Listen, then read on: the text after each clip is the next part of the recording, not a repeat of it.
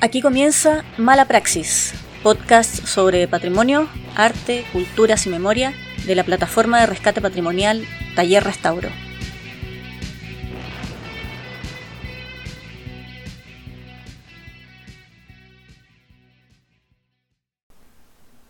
En este primer episodio de nuestra segunda temporada haremos una retrospectiva de la temporada anterior en la que conversamos con muy variadas personas que trabajan rescatando patrimonio, artes, culturas y por sobre todo memoria.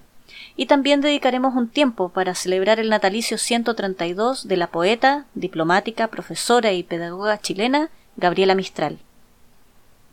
Durante la cuarentena del 2020 partimos el experimento de grabar una conversación de Zoom sobre daños en los monumentos, a raíz de la polémica por las intervenciones en estatuaria pública durante el estallido social.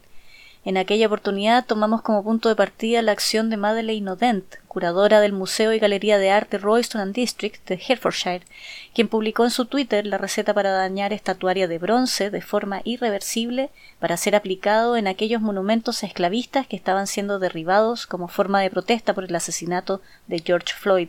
hizo mucho ruido. Yo vi, yo vi el hilo de, de Madeleine en Twitter cuando, cuando apareció. No sé cómo llegó al feed, pero el algoritmo funciona, aparentemente. Y ella, respecto a las intervenciones en la, en, estatuaria de las protestas, armó un hilo explicando de una manera en un doble sentido para no ser tan evidente y quizás para hacerlo más, para que tuviera más llegada, diciendo que eh, para ella como conservadora de arte no tenía ningún problema eh, que le lanzaran pintura a las estatuas de a las estatuas públicas de metal porque es fácil sacar la pintura sobre el metal. Y ella continúa diciendo voy a traducir el, el, al menos el tweet inicial. Desde una perspectiva de la conservación del arte para nosotros de verdad está bien si ustedes lanzan pinturas sobre los memoriales de racistas genocidas. La pintura se sale fácilmente eh, y, es, sencilla de limpiar. Lo que sería una terrible desgracia es el agente lanzar ciertos ítems que usted puede encontrar en su hogar que pueden causar eh, la enfermedad, una enfermedad irreversible en el bronce. Abro hilo.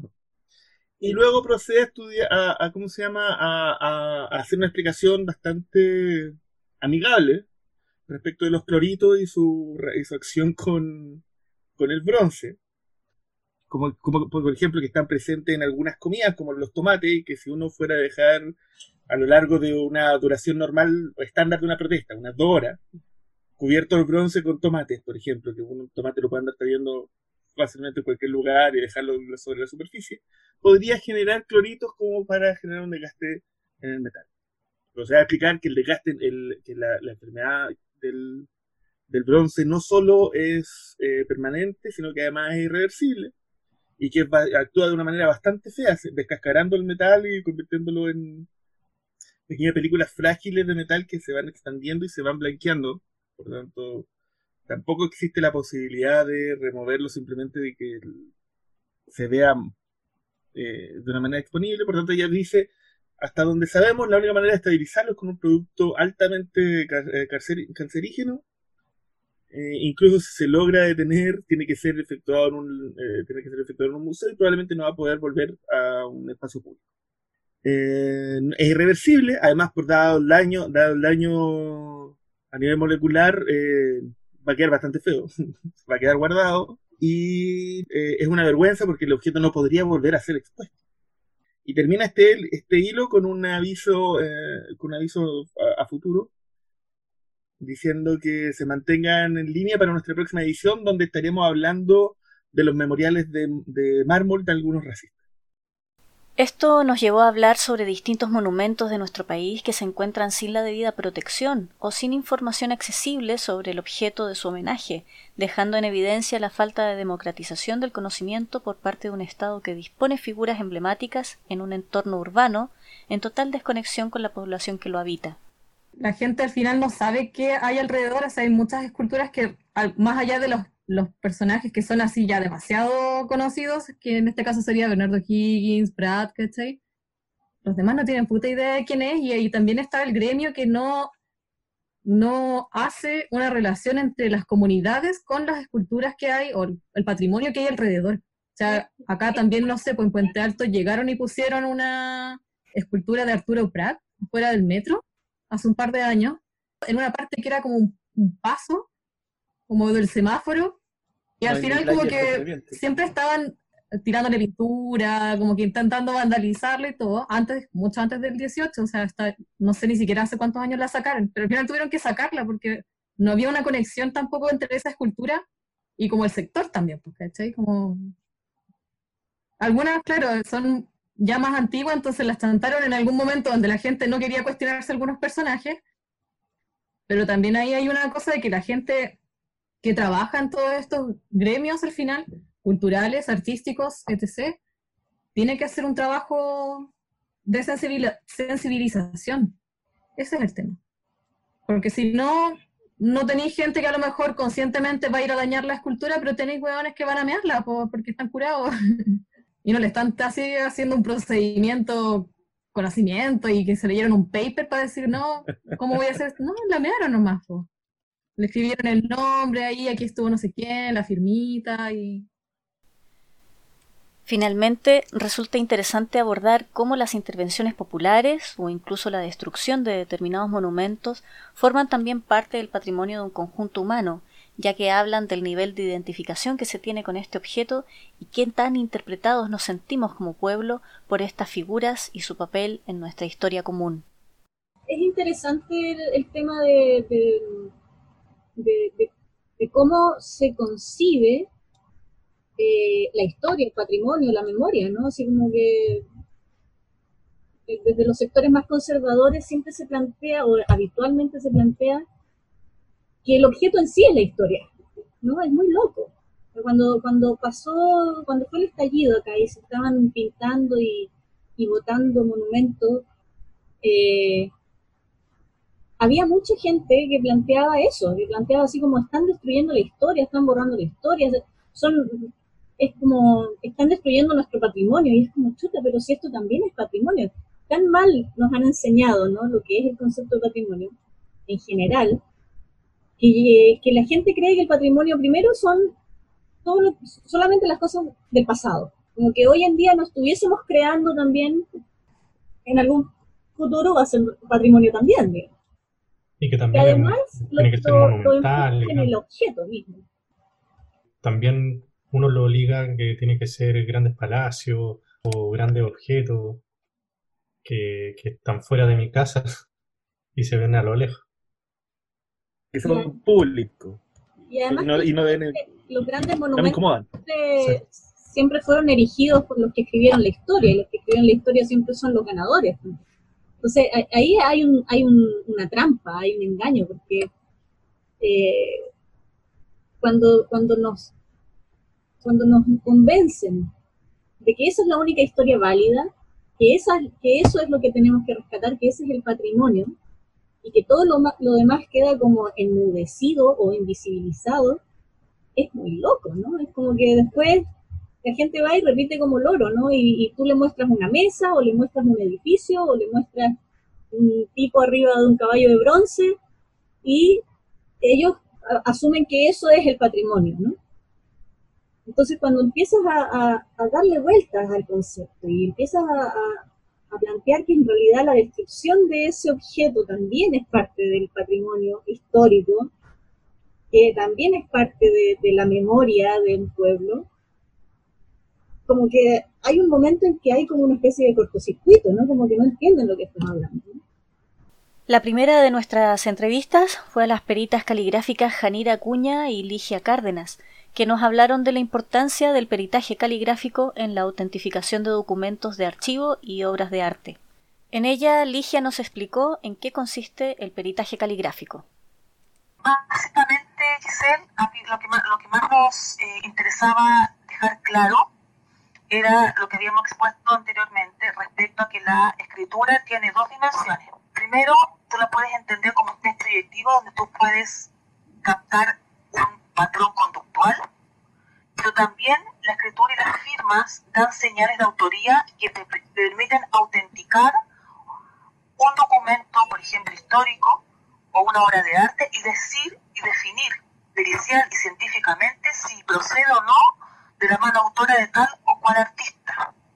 Nosotros fundamentalmente nos vamos a dedicar ahora a ver casos y a conversar respecto a la pericia caligráfica, es autoría de grafismos. Y en este contexto se gestó el proyecto de peritación caligráfica para eh, la Biblioteca Nacional como un aporte eh, que quisimos hacer con, con Jani, con Janira, respecto a establecer protocolos de eh, peritación, de, perdón, protocolos caligráficos para que la biblioteca tuviese de los cuatro principales poetas de Chile, Pablo Neruda, eh, Gabriela Mistral, Pablo de Roca y Vicente Huidobro, sus patrones caligráficos, para que estos estuvieran al servicio de la Biblioteca Nacional y con ellos pudieran ellos definir en la compra de nuevos documentos o cuando concurren a ellos para, para verificar las autorías de, estos documentos ubicados, definir ellos por esta metodología pericial si corresponde o no a sus manos autoras. Y es por eso que fue un trabajo muy del que nos sentimos muy contentos. Gracias a este trabajo es posible autentificar documentos de carácter artístico, legal o histórico, como es el caso de un testamento en el que se habla de la denominación Pisco ya en el año 1717, en lo que en ese momento se consideraba el Reino de Chile.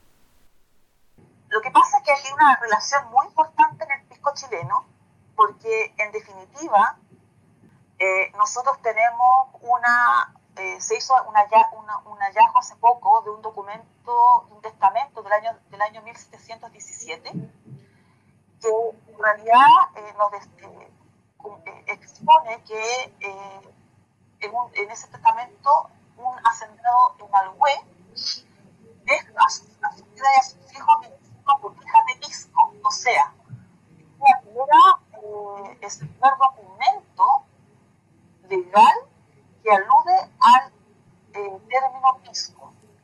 Y eso en definitiva tiene una, una, digamos, una importancia muy, muy relevante porque hasta antes de, descubrir ese, ese documento tan fortuito en el, en el archivo de escribanos de la, de, de la, Biblioteca Nacional, se pensaba que Chile había eh, constantemente importado el pisco desde eh, desde Perú. Y la verdad es que no, en Chile se producía pisco hace mucho tiempo y casi de manera paralela como lo hacían los peruanos. Eh, digamos, entendiendo que era reino de Chile, el reinato del Perú. Pero lo más importante de esto es que efectivamente nosotros, este documento que es del 1717, es mucho más antiguo que el que tienen en Perú respecto a la denominación de pisco, que es 1825. Es decir, este documento tiene un valor eh, muy, muy relevante. Esta misma labor se realizó sobre la caligrafía de los diarios de Ana Frank, en la búsqueda por demostrarse que fueron escritos por su padre, tal como nos explicó Janira. Sí, esta historia es muy entretenida que, que, que dejó a todo el mundo atónito cuando cuando se hizo la pregunta, ¿quién escribió el diario de Ana Frank? Y esta pregunta se hizo... Pero es una pregunta retórica, ¿no? Claro, y, y mira, curiosamente, bueno, todo por el bien dinero, todo nace por un tema económico, ¿ya? Así es, así es. Porque em, en los Países Bajos la, el tema de los derechos de autor tiene vigencia 70 eh, años. ¿ya? Y, y desde la muerte del autor de, la obra. Y en, estos tiempos, desde la muerte de Ana Frank, a estos días ya estaban pasando los 70 años, entonces la Fundación Ana Frank eh, le nace eh, la inquietud de que esto va a ser, va a ser liberado sus derechos y va a dejar de percibir ya todos los recursos con respecto a esta obra. Y entonces ahí que no es menor, entonces ahí es cuando nace el tema de, bueno, esta gran pregunta, ¿quién lo escribió? Entonces, ahí es cuando nace esta, esta gran inquietud y se manda a peritar estos, estos manuscritos originales para saber realmente quién los escribió. Porque si se determina de que no lo escribió Ana Frank, la liberación de esos derechos no va, a poder, no va a poder ocurrir. En consecuencia, que como se especulaba de que pudiera haber que los, eh, sido que los ah, escribiera el papá de Ana Frank, eh, y el papá falleció en 1980, entonces todo esto se corre muchos años y quedaría resguardo de la fundación todavía la autoría de, de, esta obra. Otro de los proyectos que tuvieron cabida en este espacio fue el programa de archivos escolares de la Universidad Católica, iniciativa en la que venimos participando desde 2015 y que ha desarrollado talleres de conservación de archivos en liceos de diferentes ciudades del país desde Ovalle a Concepción. Una de las conversaciones más interesantes la tuvimos con Malén Muñoz, alumna del Liceo Javiera Carrera de Santiago, y Rafael Olave Sangüesa, del Liceo Enrique Molina Garmendia. Bueno, yo estuve en la planificación de la experiencia de, la Revolución Pingüina. No alcancé a llegar cuando fue el Congreso en Chillán. ¿Ok? Fue muy divertida la planificación. Fue muy divertida porque estábamos lanzando ideas así de, de la nada y de pronto dice, tomémonos en el museo. No, no me acuerdo quién lo dijo, pero literal, tomémonos el museo. Y lo hicieron. Corresponde. yo, había metido la idea de poner las, la, sillas, las mesas en la reja atrás, pero lo descartaron como demasiado, que era demasiado y que podrían creérselo. Muy simbólico, sí, ¿eh? Muy... Me gustó el concepto. Sí, fue muy divertida la planificación, fue muy divertida. Fue muy esmerada, fue muy trabajólica pensamos en, darle representabilidad a las mujeres también. Eso fue, eso fue una cosa que motivó mucho. Darle representabilidad a las mujeres también. Dentro de la documentación que se rescató del Liceo Enrique Molina, hay también algunos ejemplares de la revista Andalien, que sirvieron como fuente para un trabajo de investigación del cual nos comentó Rafael. La investigación en sí partió por, por su servidor yo. Un día estamos estamos ordenando el, el, taller de patrimonio las profesoras me decían de que ya tenía que barrer, porque igual de repente hay que hacer aseo.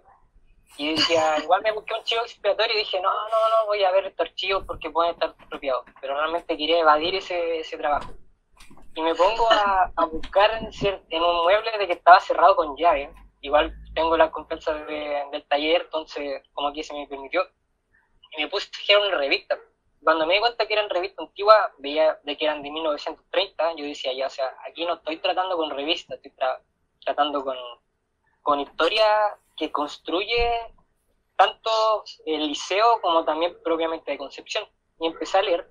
Y en las revistas son revistas de que la editorial era propia de los alumnos.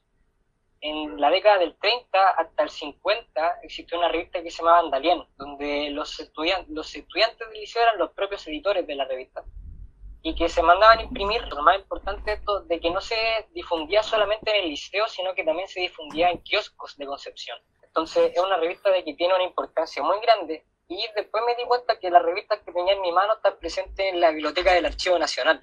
Entonces yo dije, y aquí realmente es algo súper importante. Y le dije a los profesores que quería estudiar. Y me dijeron que sí, así que yo me quedaba, los días que no tenía matrimonio, me quedaba en la tarde a leerlos. Y estaba leyendo una revista cuando encontré este asunto en primera plana, en la editorial propia de la revista, que explicaba lo que ya había contado de unos estudiantes de sex, del sexto, sexto año D, si no me equivoco, del liceo. De humanidades. De humanidades, claro, muy antiguo.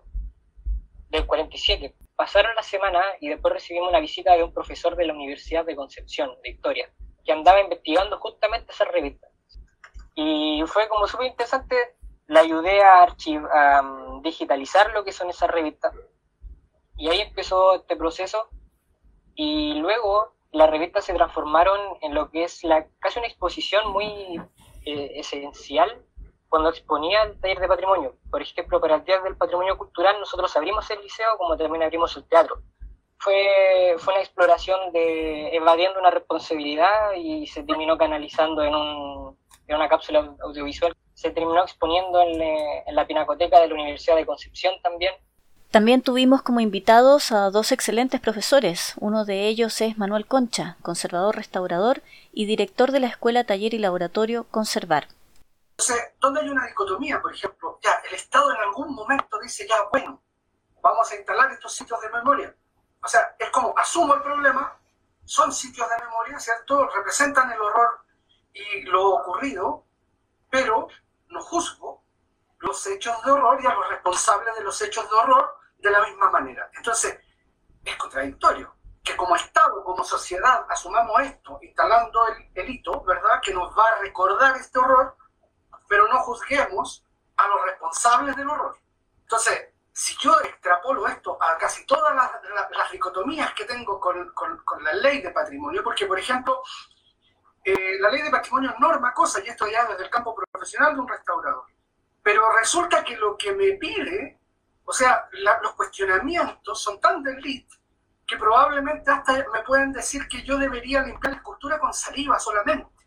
O sea, me pueden decir eso porque, porque es atingente a la teoría del restauro moderna y a las técnicas de cómo hoy día la intervención mínima sobre el objeto, pero se cuestiona cero respecto al problema moral, ético, político de la imagen. Entonces, esas dicotomías están presentes. Por ejemplo, hay, hay un libro que, que, es bien común de, de, estatuaria pública, El arte en los espacios públicos, de Javier Maderuelo, y él dice, parte del Juan Libre, dice, mira, la escultura pública fue capaz de dotar de significado el lugar está pensando en la escultura del siglo XIX y en esta que tú la pones en el centro y después tienes una rotonda alrededor. Se transforma en un hito, se transforma en monumento. Y lo, pero lo, lo paradojante esto dice, y es capaz de dotar de dignidad significado y nombre al lugar. O sea, la escultura hace eso. Y dice dignidad, significado y nombre al lugar.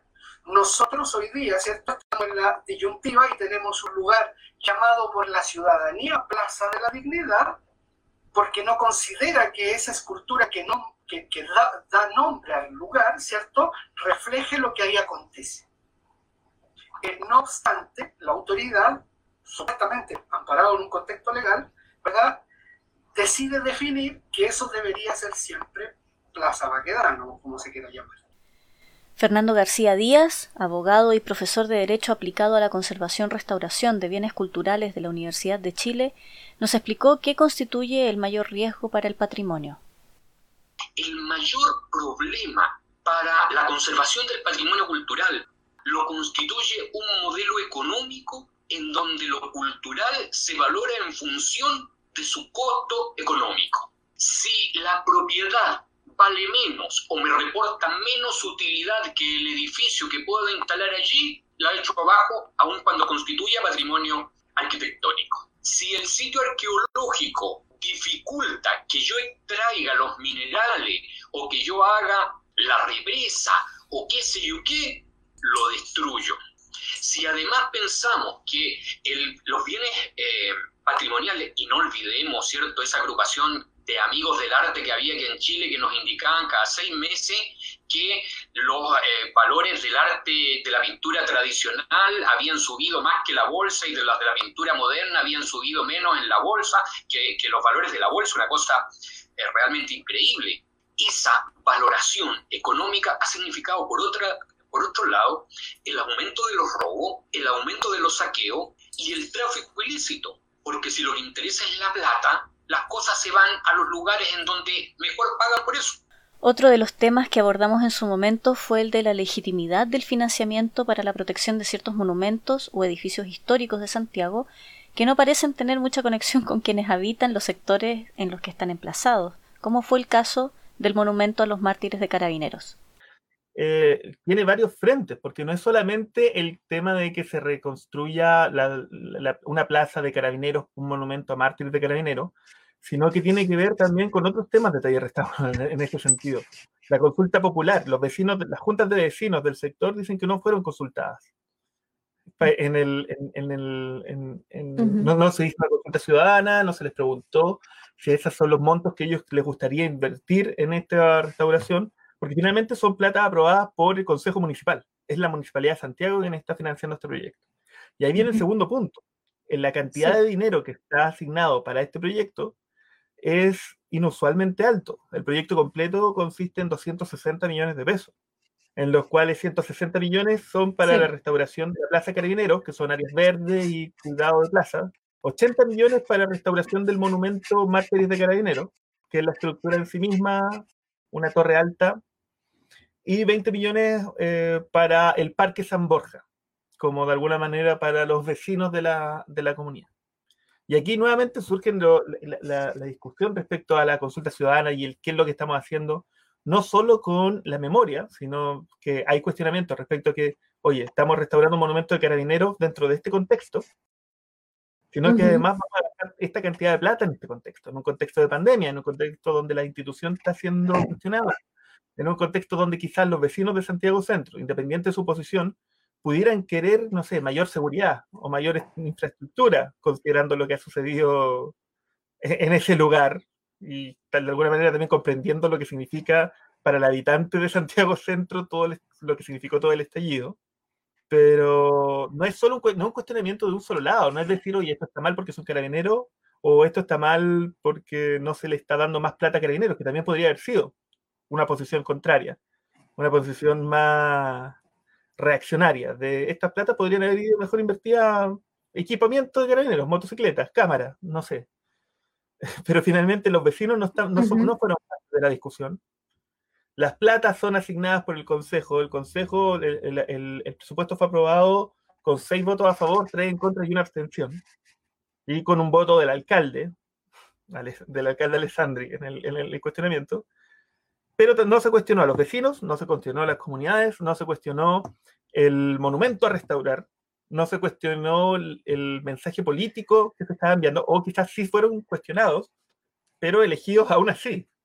Yo creo que ahí está, personalmente yo creo que ahí tuviste como el clavo, porque por una parte, claro, no se, no se, no se le hizo la consulta ciudadana a uno a los vecinos como más, más cercanos a esto, dos, a la gente de la comuna, pero también yo creo que tiene que ver con, un, con algo a nivel eh, tanto de región metropolitana como a nivel país. Porque no estamos hablando solo de que es el hermoseamiento de, de, un, parque, ¿cierto? No es poner pasto, no, es eh, restaurar un monumento de una institución que está muy cuestionada. Entonces, para mí, tiene razón en lo que tú dices, aunque yo no lo veo como, como que no hubo un cuestionamiento político. Más bien, esa es una postura política, es una decisión política. Y eso es lo, lo que hay que debatir también, ¿cierto? Porque en el marco de que hay, como, ¿cierto? como un doble marco, podríamos decir. Tenemos una parte que es la situación de pandemia, donde tenemos a muchas personas en una situación de vida muy compleja, eh, donde tenemos ollas comunes que están ocurriendo porque hay cesantía, hasta un nivel muy alto de cesantía, hay una crisis económica que está ahí golpeando eh, muy fuerte, entonces las personas que no están cesantes han visto sus salarios reducidos entonces tenemos esta, esta mm, como primera parte, ¿cierto? Eh, donde, claro, uno dice, bueno, esa plata pudo haberse utilizado de mucha mejor manera. O sea, sí, bueno, las denuncias por violencia intrafamiliar, la violencia como hacia la mujer, han aumentado. Tenemos una crisis en el Sename que viene arrastrando desde hace décadas. Eh, entonces, bueno, la decisión política fue, vamos a poner este dinero para esto. ¿Cierto? No fue, vamos a, no, no es solo la consulta ciudadana, sino que es cuáles, cuáles son los propósitos finalmente que tienen, cuáles son las instituciones que ellos quieren ensalzar, quiénes son los personajes que para ellos valen. No son los 400 mutilados oculares que, han, que fueron resultado de la represión de estos mártires que se quiere restaurar. Entonces ahí claramente hay una forma política de instaurar, ¿cierto? una imagen, ¿cierto? Se, se, intenta poner una jerarquía dentro de, de, esta sociedad, ¿cierto? Mantener la forma eh, de la sociedad actual que está además siendo cuestionada desde el 18 de octubre. Entonces eso es como lo muy cuestionable, encuentro yo. Parte de esta discusión fue también la falta de difusión sobre la importancia histórica de otros inmuebles, como es el caso del edificio donde hoy se emplaza el GAM es todo una serie de, temáticas que se cruzan y que convergen de alguna forma en, esta decisión de eh, restaurar precisamente este monumento. que, como decía además hace un ratito, eh, está precisamente justo, justo frente al GAM, que es un edificio que, que tiene toda una, historia bastante épica, que fue construido en, en tiempo récord en la época del gobierno de, de, Salvador Allende, el cual hoy además se cumplen 50 años de su elección, eh, y que fue construido para ser sede de la UNTAD 3. Y, de, una forma, como les decía, bastante especial, porque hubo todo un, un compromiso por parte de eh, la Cámara de la Construcción en ese minuto, de los sindicatos incluso de, la construcción de ese, momento, en que llegaron a un acuerdo para poder eh, tenerlo listo, en, lo tuvieron listo en menos de 300 días. O sea, es, realmente épico. Trabajaron 24/7 en, turnos, eh, ganando todos desde el, último jornal hasta los maestros calificados el mismo sueldo y con unos tijerales además muy bonitos, ¿no? Donde se, tomaron la alameda eh, con las familias de todos los maestros que estuvieron trabajando en esa obra. Entonces, es muy loco que un, lugar tan emblemático, que además también después fue tomado por la Junta que, hizo el golpe militar, etcétera, eh, que le cambiaron el nombre, o sea, una serie de, de, razones por las que en este, en este caso podrían estar ensalzando ese espacio, y sin embargo deciden ensalzar este otro, ¿no? está justo al frente y que representa todo esto que acabamos de decir, es bien, es bien cuestionable, o sea, es, es algo más que un, una simple decisión de un consejo municipal nomás. Ya casi al final de esa primera temporada conversamos sobre la concepción de cultura que dieron a entender los dichos de la ministra Consuelo Valdés respecto al recorte en el presupuesto destinado a las artes, las culturas y el patrimonio para este año. Una lucha directa contra, lo, contra todo concepto de cultura y que va de la mano con que no entienden lo que es cultura. No saben lo que significa un ministerio de cultura. ¿Qué es lo que tiene? ¿Cuál es, cuál es su propósito?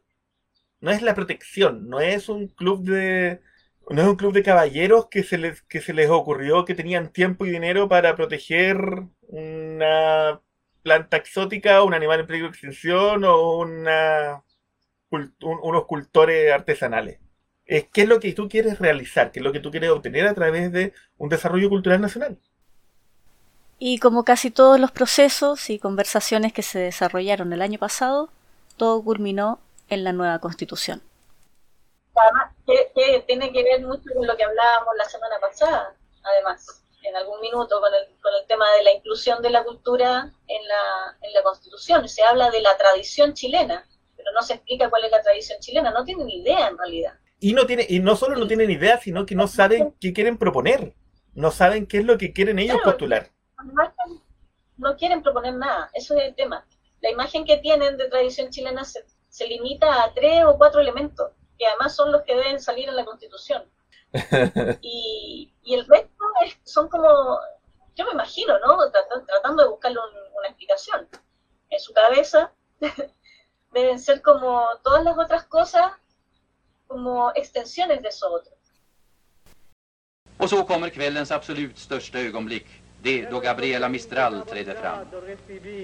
De mano de su majestad el rey el premio Nobel de Literatura que le ha sido otorgado a usted por la Academia y tal como prometimos al inicio, como hoy se cumplen 132 años del nacimiento de Gabriela Mistral, le dedicaremos el final de este episodio inaugural de nuestra segunda temporada recordando su origen en el norte de Chile, específicamente en la ciudad de Vicuña en 1889. Desde los 15 años trabajó como profesora y colaboró en distintos medios de prensa, y en 1910 logró convalidar sus estudios para titularse como profesora de Estado en la Escuela Normal número 1 de Santiago. A fines de ese año viajó a la Araucanía a trabajar como profesora, donde fue testigo de la problemática producto del reparto de tierras mapuches a colonos europeos por el Estado chileno. En 1922 fue llamada por el ministro de Educación mexicano José Vasconcelos para participar en la reforma educacional y en la fundación y organización de bibliotecas populares, y fue allí que su interés por el mundo indígena se agudizó, así como su visión anticolonialista al punto de denunciar la intervención norteamericana en Nicaragua y defender la causa de Sandino. Sobre ella hablamos con Francisco Martinovich, coorganizador de las jornadas mistralianas del Museo San Francisco. Hola Giselle y a todas y a todos. Muchas gracias a, ti y a la radio del Centro Cultural Manuel Rojas por, por invitarnos a, hablar un poquito sobre las lecturas mistralianas. Eh, les cuento, bueno, mi nombre es Francisco Martinovich y junto con Carolina Báez y el poeta Felipe Poblete, además con, el apoyo del área de gestión cultural del Museo de Arte Colonial de San Francisco, coorganizamos entre todos este evento mensual que llamamos Lecturas Mistralianas y que se realizaba hasta 2009 físicamente ahí en el Museo Colonial en Londres con la Alameda. Eh, este evento nació de una invitación súper casual que nos realizaron a, leer poemas de Gabriela Mistral en una noche llamada Noche Mistraliana en abril del 2014. Eh, solo a leer poemas y, y ahí tendimos una especie de contacto con el museo que nos ofreció el espacio que no estaba haciendo ninguna otra actividad más periódica respecto a Gabriela Mistral, a su obra y al legado con el que los franciscanos tienen tanta relación. Y nosotros tomamos ese ofrecimiento y empezamos a organizar eh, desde octubre de ese año una serie de lecturas, de encuentros en los que eh, junto a tres poetas de, distintas edades, géneros y bagaje y recorrido, eh, nos juntamos a conversar sobre la relación de cada uno de estos con la obra, con la figura, con el pensamiento de, Gabriela Mistral. En el fondo era un encuentro que se pensó para compartir y que ya increíblemente está en su séptimo año de actividad consecutiva, es decir, entre 2014, en esos últimos meses, y 2019, nos juntamos periódicamente con, con tres poetas cada mes, exceptuando enero y febrero. Y como se imaginarán, eso es una gran, gran cantidad de poetas que han pasado por la mesa de las lecturas solamente compartiendo su relación y dando una especie de testimonio sobre los textos de Gabriela Mistral que han marcado su obra, su vida y, su quehacer. Entre, no nos gusta hacer muchas distinciones entre, nuestros y nuestras invitados e invitadas, pero solo por mencionar a algunos nombres, eh, hemos tenido en, compartiendo las lecturas a, poetas como Elvira Hernández, Margarita Bustos, Manuel Silva Acevedo, Tatiana Orellana, a la poeta boliviana Claudia Vaca, Emilia Pequeño, Verónica Jiménez, Carmen Berenguer, Juan Cristóbal Romero, eh, Jaime Quesada, Nelson Zúñiga, Hugo González, Micaela Paredes, en fin, podría estar realmente mucho rato enumerando todas las, todos los, importantes personajes que han pasado a compartir su, su, visión y su lectura mistraliana, ¿no? a compartir una selección de textos de la Mistral y fundamentarnos porque esos son importantes para, para su quehacer. Eh, el 2019 estas lecturas se vieron, nuestra regularidad se vio un poco interrumpida porque el museo está ahí ubicado en, a cuadritas del epicentro de, la revuelta. Entonces pudimos hacer hasta septiembre las lecturas presenciales y luego hicimos una en noviembre, un día sábado. Y bueno, el 2020 planeábamos retomar en marzo y, la pandemia nos detuvo un poco y solo después de pensarlo mucho retomamos el, año pasado 2020 con encuentros virtuales. Alcanzamos a hacer tres encuentros en octubre, noviembre y diciembre.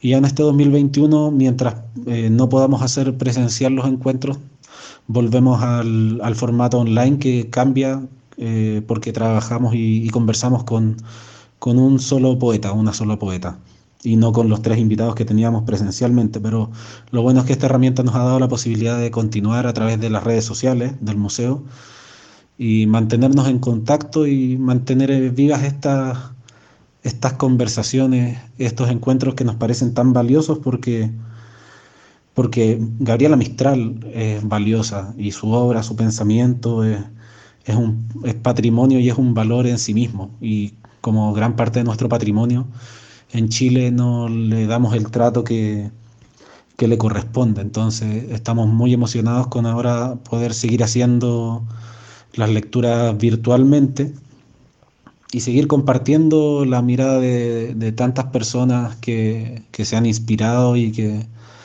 que han encontrado una muralla grande o un abrazo grande en la obra de Gabriela Mistral en distintos momentos de su vida.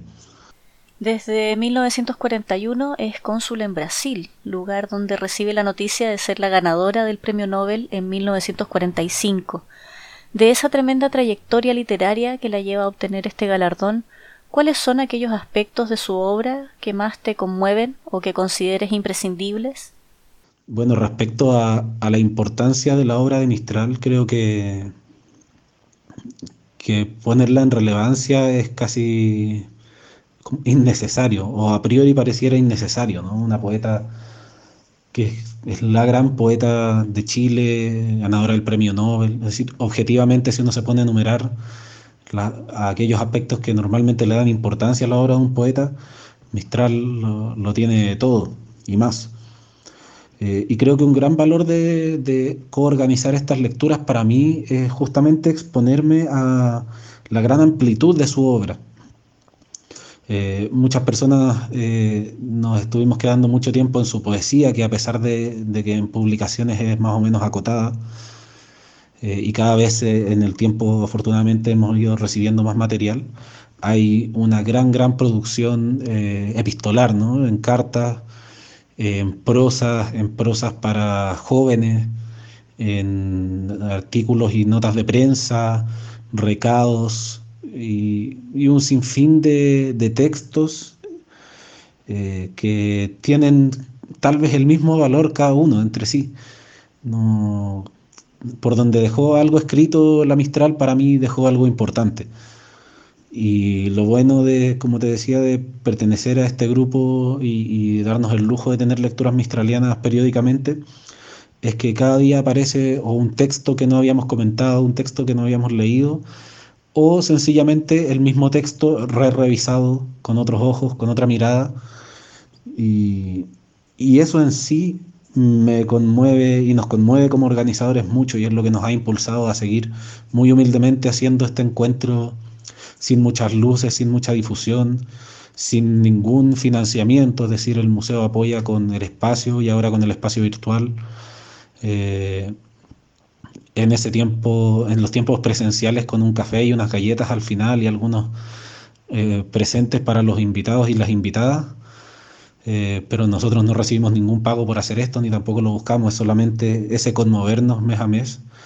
Ya, ya es más que la necesaria motivación para seguir haciéndolo. Eh, el redescubrir a Gabriela Mistral, que a estas alturas para nosotros es, es casi como un deber poder compartir y abrir a muchos más lectores sobre lo, lo, relevante que es su obra. Me preguntabas por qué, creo yo que es imprescindible.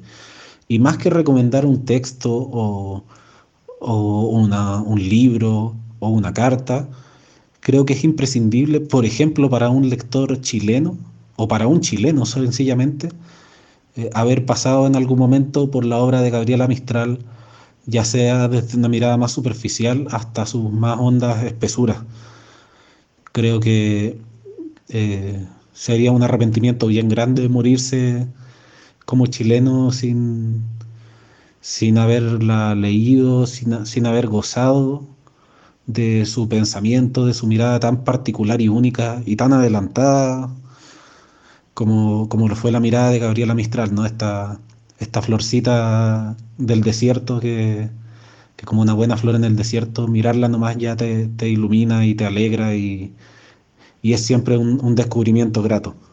Mistral es principalmente conocida por su obra poética o en general por su actividad literaria, pero ella tenía una dimensión política muy profunda y muy potente, no solo por su desempeño como diplomática, sino por una muy marcada sensibilidad social.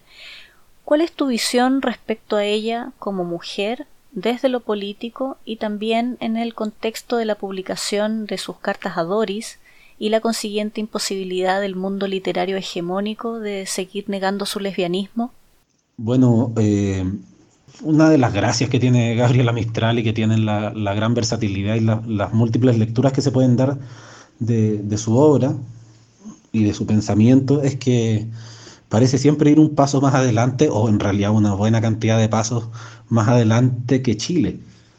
Creo yo que ese fue como su gran, su gran dolor, que de alguna manera, que, que no tiene nada de altanero, ella vio como la sociedad y el mundo en su época, el Chile en su época, eh, tal vez no estaba listo para una figura como ella y es la razón por la que me parece eh, tiene que irse y, vive con el dolor de, de, no poder regresar o siempre regresar al mismo Chile que la despreció, que la trató de ladrona, que en el colegio, que la miró siempre en menos en su condición de, de indígena, de afuerina, de mujer, de, de profesora, incluso en el, en el, mundo pedagógico, ¿no? y de intelectual en un mundo en que eh, la intelectualidad era tema de hombres, ¿no?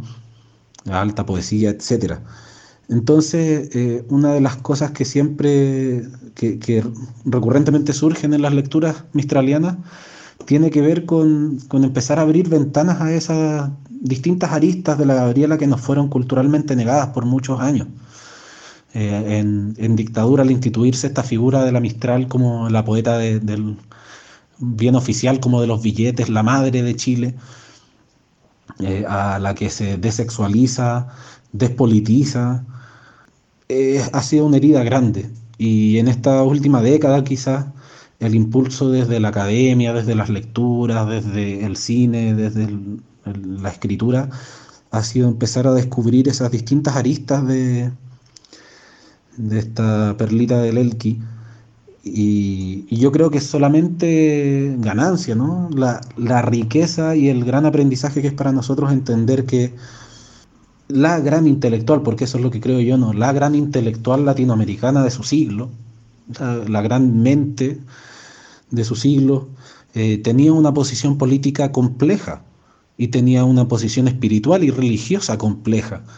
Eh, enseñaba mucho sobre los grises, eh, Gabriela Mistral. Mm, ella despreció muchas veces que se le tildara como feminista, a pesar de que gran parte de su pensamiento podríamos asimilarlo con, con, el feminismo, con algunos feminismos pero tampoco comulgaba al 100% con los grupos que en su época se definían como feministas. Yo me temo mucho que vaya a fracasar la linda intención del señor ministro Aelo de someternos a una encuesta verbal, a una confesión clara, a un testimonio, y que fracase a causa de nuestra malicia de mujeres y sobre todo de nuestro radical desorden de mujeres. Querer reducir a norma y poner en perfil neto nuestro capricho constitucionario es una empresa de romanos que nosotras podemos desbaratar entera, fingiendo que la obedecemos. Eh, la, profundidad de su exploración espiritual, esotérica, eh, es inmensa. Y, recién ahora hay, hartas investigaciones de las que hemos podido conversar también en las lecturas que, lo van descubriendo. Y para mí eh, es una adelantada en todo sentido. Creo que hay que seguir aprendiendo de ella. no sé si alguna vez la, terminaremos de explorar y de explotar por completo, pero es muy, muy importante eh, que darnos cuenta de que podemos entender eh, las raíces del discurso antihegemónico eh, desde muchas trincheras, ¿no? de la trinchera de la disidencia sexual, del lesbianismo, de la trinchera de la escritura de mujeres y, y, cómo ojalá pronto podamos hacer desaparecer esa distinción y que la escritura de mujeres eh, sea parte de la escritura y no un, mundo aparte como eh, entendido por separado a través de esos códigos de género. Eh, e incluso desde, desde lo político, una mirada crítica que supera las diferencias pedestres de los del partidismo o de izquierdas y derechas y que pone en valor la humanidad al ser humano eh, y siempre con, la prioridad puesta sobre los más y las más frágiles. Es ahí su, su, vocación por el mundo de, los, de la infancia, de los niños y niñas. Creo que eso hay, eh, en, estos tiempos de, de, desesperación y desesperanza y de agobio, pensar en, en los más frágiles es una gran lección mistraliana que, que nos tiene que quedar ¿no? y que podría ser una gran diferencia en la manera en que enfrentamos la crisis, la revuelta, el enfoque sociopolítico y socioeconómico de, Chile, el COVID, qué sé yo, cualquier, eh, cualquier desafío que se venga por delante. Creo que lo que más podría eh, destacar y dar como postura respecto a, ella es que ciertamente nos falta aprender mucho. Y, Chile podría ser un mejor Chile en la medida que sea un Chile más mistraliano. Eh, es un gran desafío y, tal vez no seamos dignos como país de, de, poder llamarnos un Chile más mistraliano, pero por lo menos nos debemos intentarlo, ¿no? no dejarlo ahí. Cuando ella decía que la humanidad como como dicen esa gigantografía bien grande en el GAM, la humanidad es algo que todavía hay que humanizar. Creo que parte de esa humanización para este país tiene que ver con, con empezar a leerla, empezar a entenderla, empezar a, a, pensar y a darle vueltas a su figura, a su obra y a su pensamiento. Eh, muchas veces se le pinta como una poeta compleja, pero uno no tiene que ser un gran intelectual para disfrutar de su obra, uno no tiene que ser un gran pensador para leerla y quedarse con algo, con ideas que hay detrás de sus textos, de sus críticas, de, de sus artículos y sus notas de prensa, de sus cartas. Solo hay que abrir un poco la sensibilidad y, tener la vocación de explorar el, gran universo que es ella.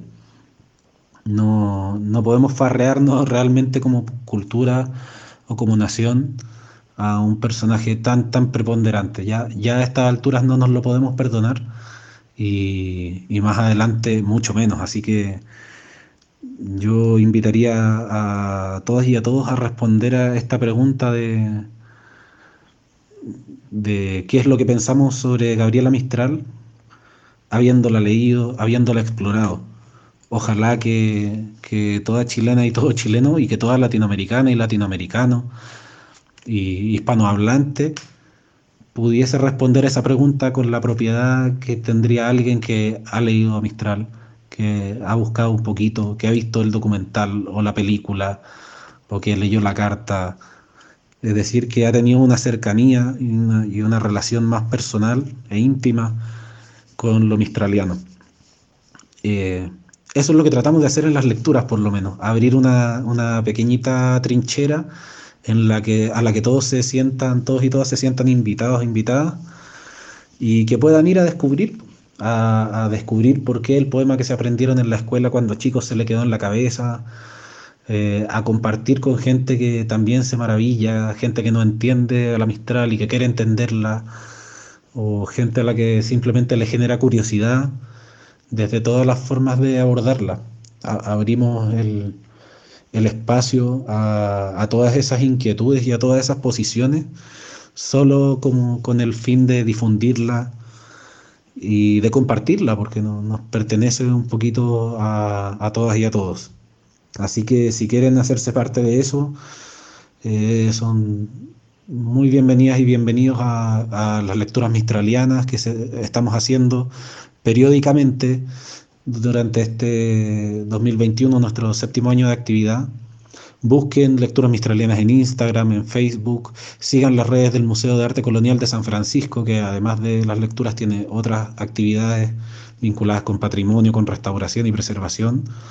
Eh, y además que a través de las redes del museo transmitimos ahora las lecturas que después quedan en YouTube. Así que Instagram, Facebook, YouTube, eh, donde sea que estén, encontrémonos ahí y en torno a, a nuestra querida, admirada y amada Gabriela Mistral. Así que espero haberlos motivado y muchas gracias por la invitación a, conversar. Muchas gracias a ti, Francisco. Nosotros nos despedimos también Agradecemos a todos quienes sintonizaron hoy la radio del Centro Cultural Manuel Rojas y les dejamos la invitación a seguirnos en redes sociales y a escuchar nuestros podcasts en Spotify, Anchor y también en la web de la radio online Manuel Rojas. Muy buenas noches y hasta la próxima semana. Esto ha sido Mala Praxis, podcast sobre patrimonio, artes, culturas y memoria de la plataforma de rescate patrimonial Taller Restauro.